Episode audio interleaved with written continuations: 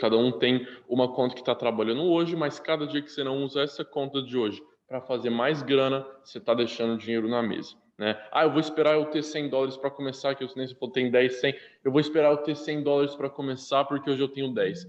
Você está deixando de fazer esses 10 virarem 100 e aí pegar aquela grana e colocar em cima disso, tem muito mais.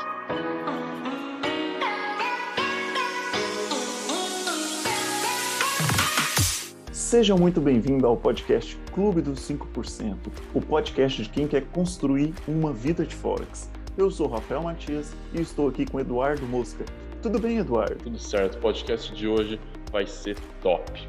Vai ser top. E ele vai ser top, como você mesmo disse, porque nós vamos falar de um tema fundamental no Forex. Esse tema aparece constantemente nos comentários do YouTube. Sempre você me diz que ele está aparecendo no seu inbox, ele aparece nas caixinhas de perguntas do Instagram, que é o tema Como controlar o meu emocional. Então hoje aqui você vai falar sobre seis dicas para melhorar o emocional no Forex. Bora nessa? Vamos.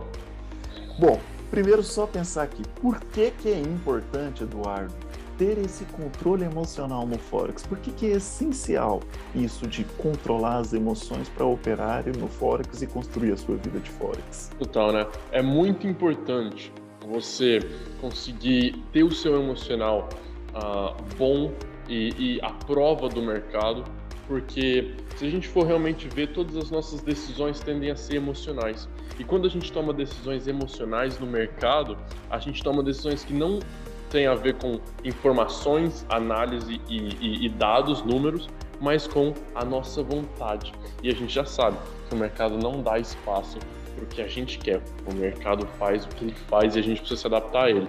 Então, em mindset é muito importante porque dessa maneira você consegue aprender a tomar a decisão certa e não a decisão que você quer tomar, que às vezes acaba te dando um resultado ruim. Antes então da gente começar, você já teve resultados ruins por causa de falta de controle das emoções? Com certeza. Uma das vezes que eu mais me lembro em específico disso foi uma trade específica que eu fiz onde eu perdi mais de 5 mil dólares, isso são 20, mais de 25 mil reais em uma trade por exatamente isso, falta de mindset, porque às vezes a gente está num lugar ruim na nossa mente e a gente toma decisões impulsivas, a gente toma decisões que não fazem sentido, não seguem um plano, a gente vai falar sobre isso ao longo da nossa, do nosso podcast, não segue um plano, não segue um, um método, um gerenciamento, e a gente acaba é, fugindo da análise e perdendo dinheiro. Então, com certeza, já sofri disso, então posso falar por experiência que mindset é muito importante.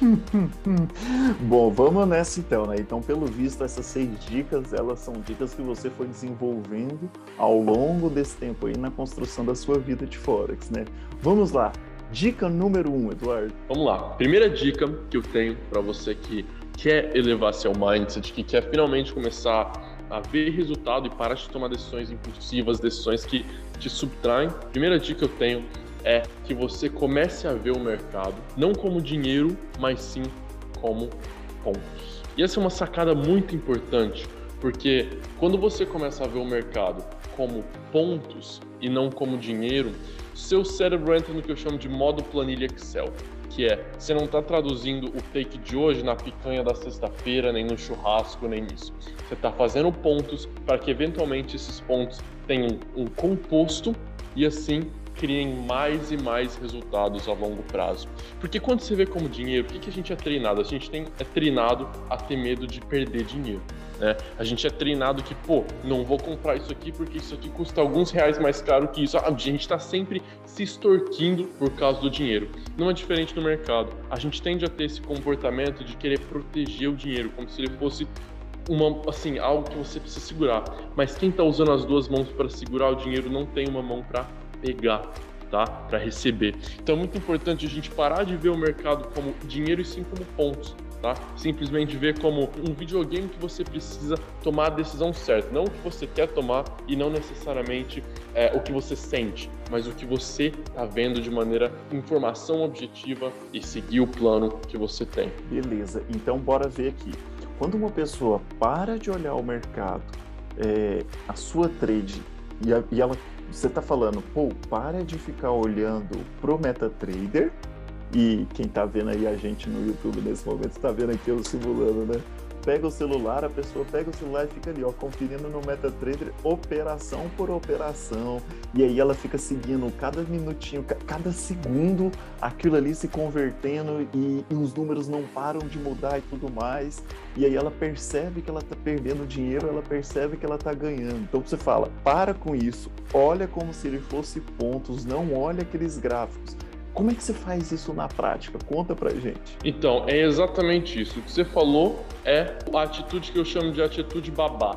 É a babá do gráfico, fica ali o tempo inteiro. Vamos ver o próximo minuto, quanto eu vou ganhar, quanto eu vou perder, quanto que tá subindo, quanto que tá descendo. A gente não precisa ser babá do gráfico. Tá? O gráfico já é bem crescidinho, ele já consegue tomar conta dele mesmo. Então, a dica que eu dou é para de tentar ver o dinheiro que sobe e desce e comece a olhar para os pips, tá? Os pips, a ação de preço no gráfico, porque aí você tem um insight não, não de ah, quanto dinheiro eu tô ganhando, quanto dinheiro eu tô perdendo, mas um insight de o que, que o mercado está fazendo, o que, que eu posso esperar dessa ação de preço e não do dinheiro, porque aí a gente muda a, a, decisão de eu vou tomar essa decisão porque eu estou no lucro para eu vou tomar essa decisão porque o mercado está me mostrando isso. Como que você teve essa virada de chave de perceber que era hora de parar de olhar o mercado como dinheiro, porque isso é um comportamento bem de um trader de varejo, né? Ficar olhando o dinheiro e ficar pensando, ó, oh, ganhei aqui agora o suficiente para meu sanduíche, ganhei agora o suficiente para pagar a conta da padaria. Meu, não. É olhar ele como os pontos e pensar nele como a, a, sua fonte de renda. Como é que você teve essa virada? O que foi importante disso para você? Total, essa é, a, essa é a frase. Eu tive essa virada exatamente pelo que você falou, por ver como uma fonte de renda. Pense só, quando você tem um trabalho comum, você passa uma hora no seu trabalho e pensa, ó, oh, trabalhei uma hora, agora vou poder comprar um Subway. Claro que não. A gente não pensa, ah, minha hora vale, sei lá, 30 reais, então agora eu posso sair e comprar não sei o que. A gente não pensa dessa maneira. Então é claro que quando a gente consegue ver o mercado de uma maneira diferente, então a gente para de ver o mercado como, ah, eu fiz essa trade, então agora eu posso comprar isso, e começa a ver de uma maneira profissional, a ponto de no final do mês você vê quanto você ganhou, de ver quanto você está em porcentagem, você começa a trabalhar do mercado como um profissional, como uma profissão. E aí seus resultados são de alguém profissional e não que nem você falou de um trader de varejo, né? Para quem está ouvindo o episódio pela primeira vez, que é um trader de varejo, Eduardo, vamos fazer um parênteses aqui nas dicas, porque isso é muito importante para quem está chegando hoje. Eu não sei quando você está ouvindo esse episódio, se você está ouvindo, nós estamos gravando ele aqui, ó, 10 de outubro. Para mim são 10 da noite, pro Eduardo são aí que horas, Eduardo? Agora 6 da tarde. Cada um está num momento diferente, então eu não sei se você está ouvindo isso em 2050 ou depois disso, mas atualmente o Eduardo tem um conceito que ele chama de trader de varejo. Então conta pra gente aí quais são os comportamentos do trader de varejo, Eduardo.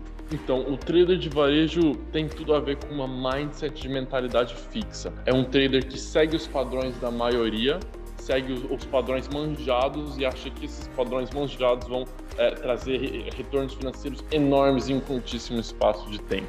Essa é a típica mentalidade varejo, é tentar seguir um padrão que todo mundo segue que não dá certo, mas que ainda assim tem expectativa de fazer a mesma coisa e ter resultados diferentes. Então, eu diria que um trader de varejo é, tem essa mentalidade fixa de eu vou seguir a manada, eu vou tentar é, abrir as trades da mesma maneira que todo mundo, que continuar tentando alavancar meu dinheiro muito rápido em pouco tempo e, claro, tem os resultados que a gente sabe que não dão certo. Todo mundo que já está no mercado e, e, já tentou alavancar uma conta pequena muito rápido sabe que não é assim que a gente vai. Né? O trader de varejo não entende isso, ele continua batendo na mesma tecla, achando que vai ter resultados diferentes. Olha só, eu tô aqui vendo você falar disso, se empolgando sobre o trader de varejo, acho que vale um outro episódio só sobre como deixar de ser um trader de varejo, que esses são comportamentos super bacanas de abandonar, né?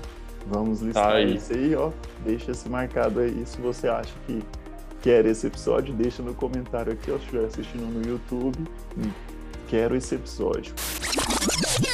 Então, só revisando, dica número 1, um, parar de ver o mercado como se fosse dinheiro e ver como se fossem pontos. Agora bora lá. Qual que é a dica número 2, Eduardo? A dica número 2 que você precisa entender para realmente ter uma mentalidade blindada é focar no longo prazo.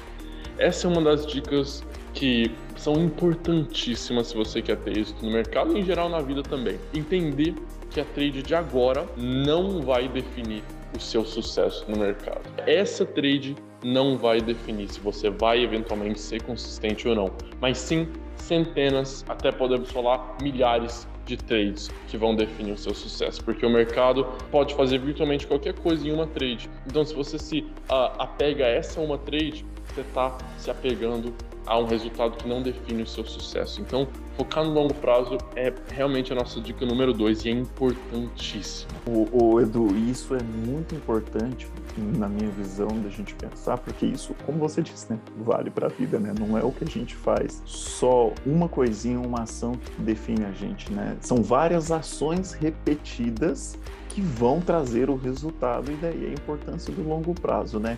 No Forex, lá no seu inbox, lá no Instagram, já chegou gente falando que fez uma trade errada, que está se sentindo para baixo, que está muito ruim, que está pensando em largar tudo? Você já teve esse tipo de caso lá? Com certeza, e é isso exatamente essa sacada do longo prazo. Às vezes a gente se prende a uma trade. Eu recebo vários e vários inbox falando, Du, fiz essa trade aqui errada, fiz isso aqui desse jeito, estou me sentindo mal. E assim, tudo bem, todo mundo já passou por isso, tá? Você não está errado em sentir dessa maneira mas a coisa está em como você vai fazer daqui para frente.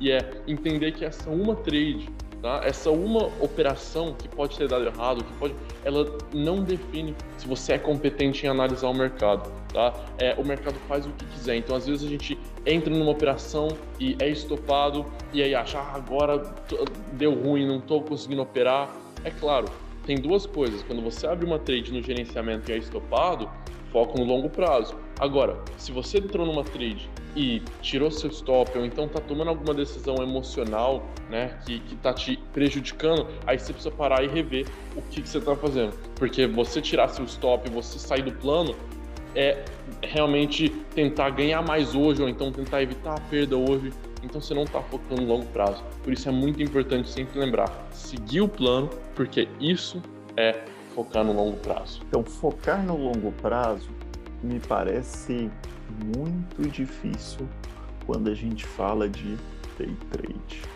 As pessoas estão acostumadas a ver vários traders por aí fazendo dinheiro e prometendo ficar rico de um dia para o outro. Aí vem você vir e fala: foca no longo prazo. Então, para eu construir uma vida de Forex, eu também vou ter que focar no longo prazo. Eu não vou construir uma vida de Forex em uma ou duas semanas, não, Edu? Com certeza vai ter que focar no longo prazo. E é exatamente é, a frase que você usou que é no day trade é muito difícil focar no longo prazo, porque de certa maneira a gente acha que tudo que existe é a nossa trade de agora, né? É, existe um conceito econômico muito interessante que é o valor marginal das coisas. A gente não tem a capacidade de pensar no valor total, uh, mas sim no valor marginal. Isso para a vida também. Então a gente sempre vai pensar na próxima trade, na próxima trade e nunca em todas as trades, em toda a nossa jornada.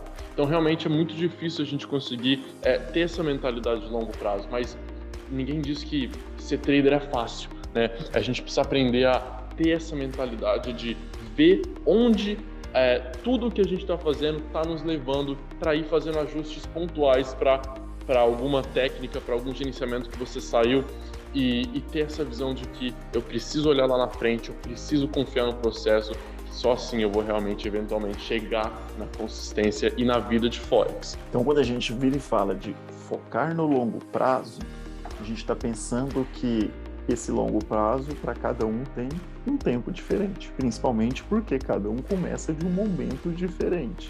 E isso vai dizer muito respeito na banca de cada um, no tamanho da conta de cada um, correto? O que você pode dizer para quem hoje não tem muito que é o que a gente também recebe muito, é eu não tenho muito capital para começar, eu começar com 100 dólares, pô, pensa.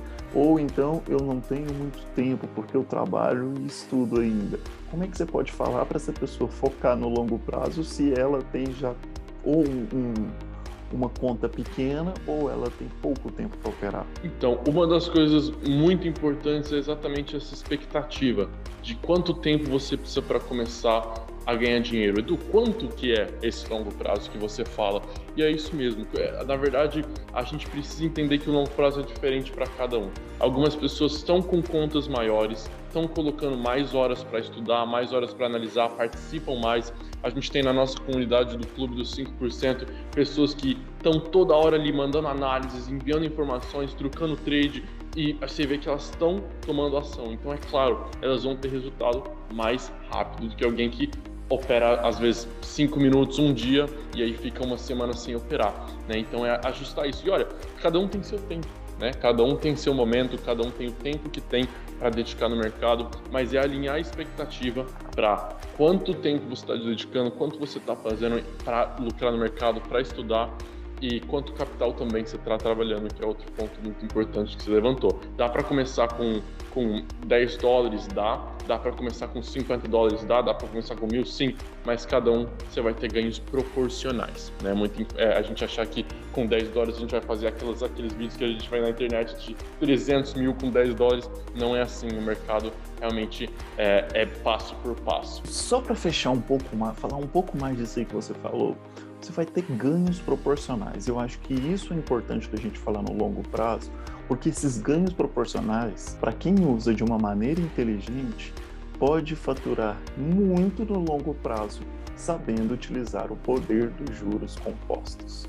Você pode falar um pouco mais para a gente sobre isso, como esses ganhos proporcionais melhoram conforme você sabe utilizar melhor os, os juros compostos, até para a pessoa hoje que está começando com 10 dólares ou 100 dólares pensar: opa, então se eu fizer dessa maneira, focando no longo prazo, eu vou poder ter isso. Total, isso me lembra uma frase muito bacana que minha avó falava, que era piano, piano se vai lontano.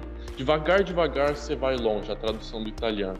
Que é exatamente essa ideia de que você tem ganhos proporcionais na sua conta hoje, sim, e pode parecer que você não está indo muito rápido, mas na verdade, devagar, devagar você constrói uma conta grande, porque é, não é novidade para ninguém que os juros compostos são uma maravilha, né? Eles fazem dinheiro se multiplicar de maneira exponencial.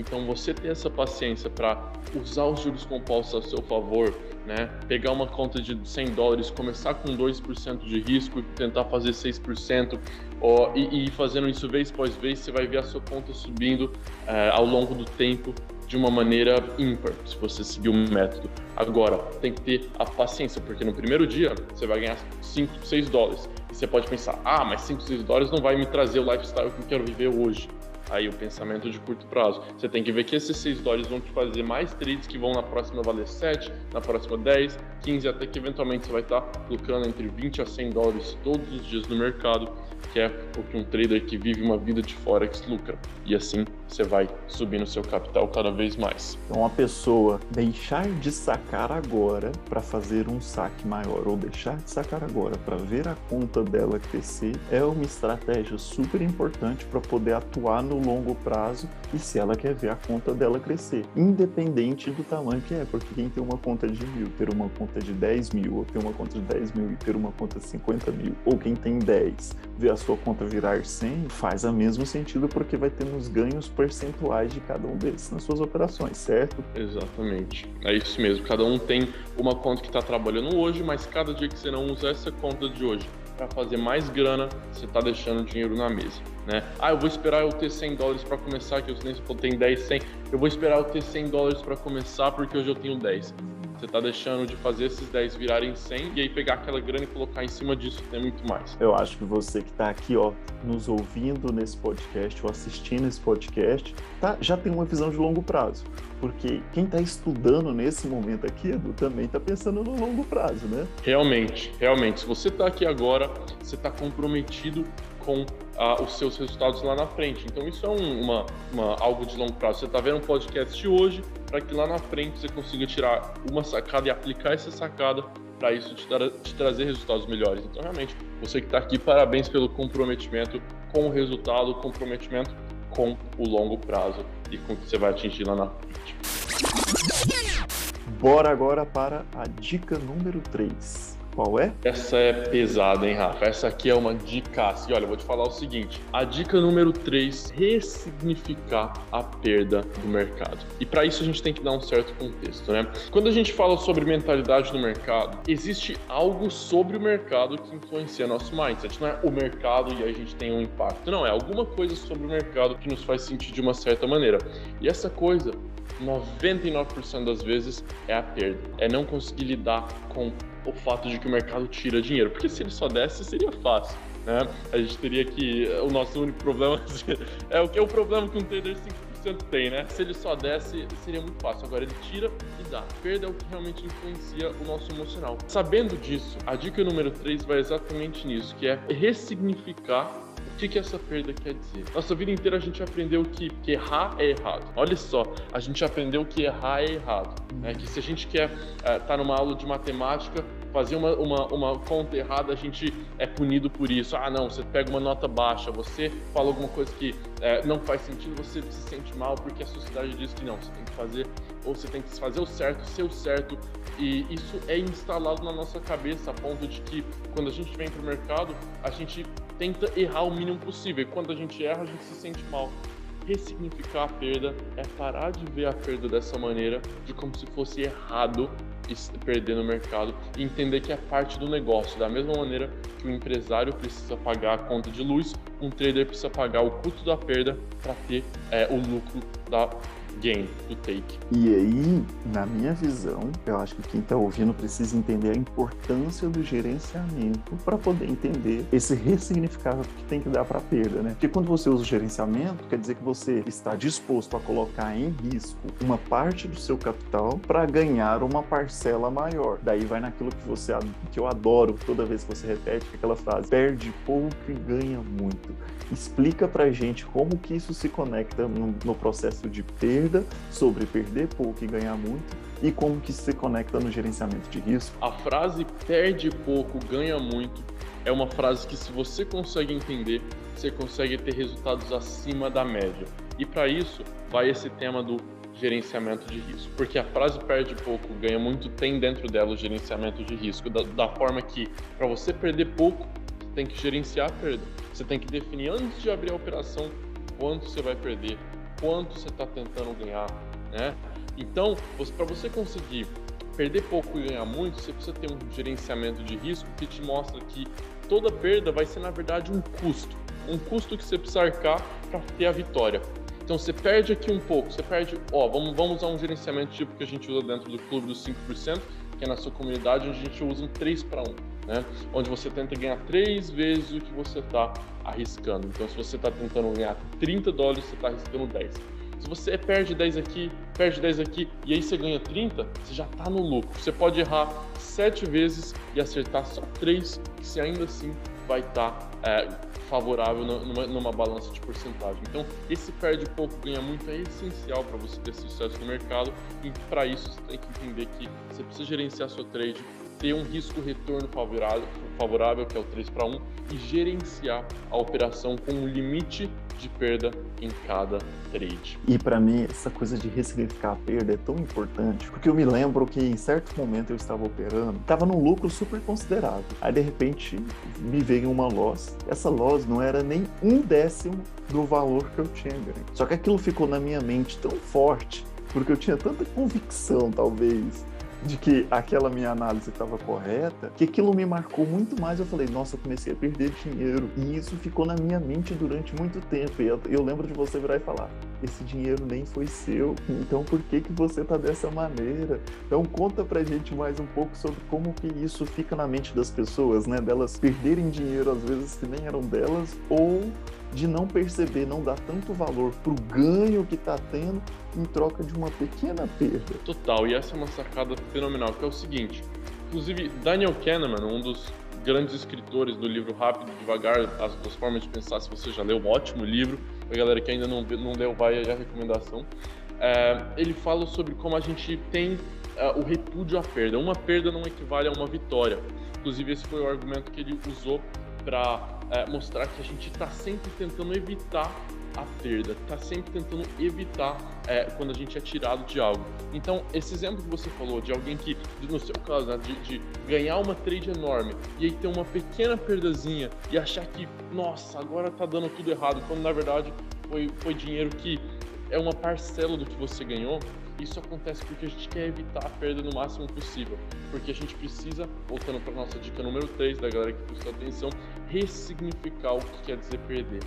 né? Ver isso como um custo de negócio e não como o mercado tirando algo, como a gente estando errado. Né? E aí essa sacada de conseguir é, perder pouco ganhar muito também é em efeito que é você perder um pouquinho e ganhar muito. Sua mentalidade está é, focada nisso, né? Então eu, eu, imagino que quem está aqui ouvindo já isso, só com essas três dicas, já tem um, um novo modelo de pensar para poder controlar o seu emocional e atingir a sua vida de Forex. Mas a gente é prometido seis dicas, né? Só que o nosso tempo está indo embora já. Então, para não ficar um episódio muito longo, Vamos construir a parte 2 então. Então a gente vai cortar aqui agora e na semana que vem tem a parte 2 dessas seis dicas para melhorar o emocional no Forex, beleza? Show de bola, a gente então toca no próximo episódio. Só revisando aí, dica número 1, um, Eduardo. Parar de ver o mercado como dinheiro e começar a ver como pontos, para ressignificar aí o que, que é o dinheiro no mercado, né? Dica, dica número 2, a gente tem que focar no longo prazo, ter a visão de lá na frente, não nessa trade agora. Né? E a dica número 3? Ressignificar a perda no nosso operacional para algo como um custo de negócio, para algo que até chega a ser positivo. Então, para a dica número 4, próximo episódio, a gente se vê lá. Como diz o Eduardo, vamos nessa. Vamos nessa.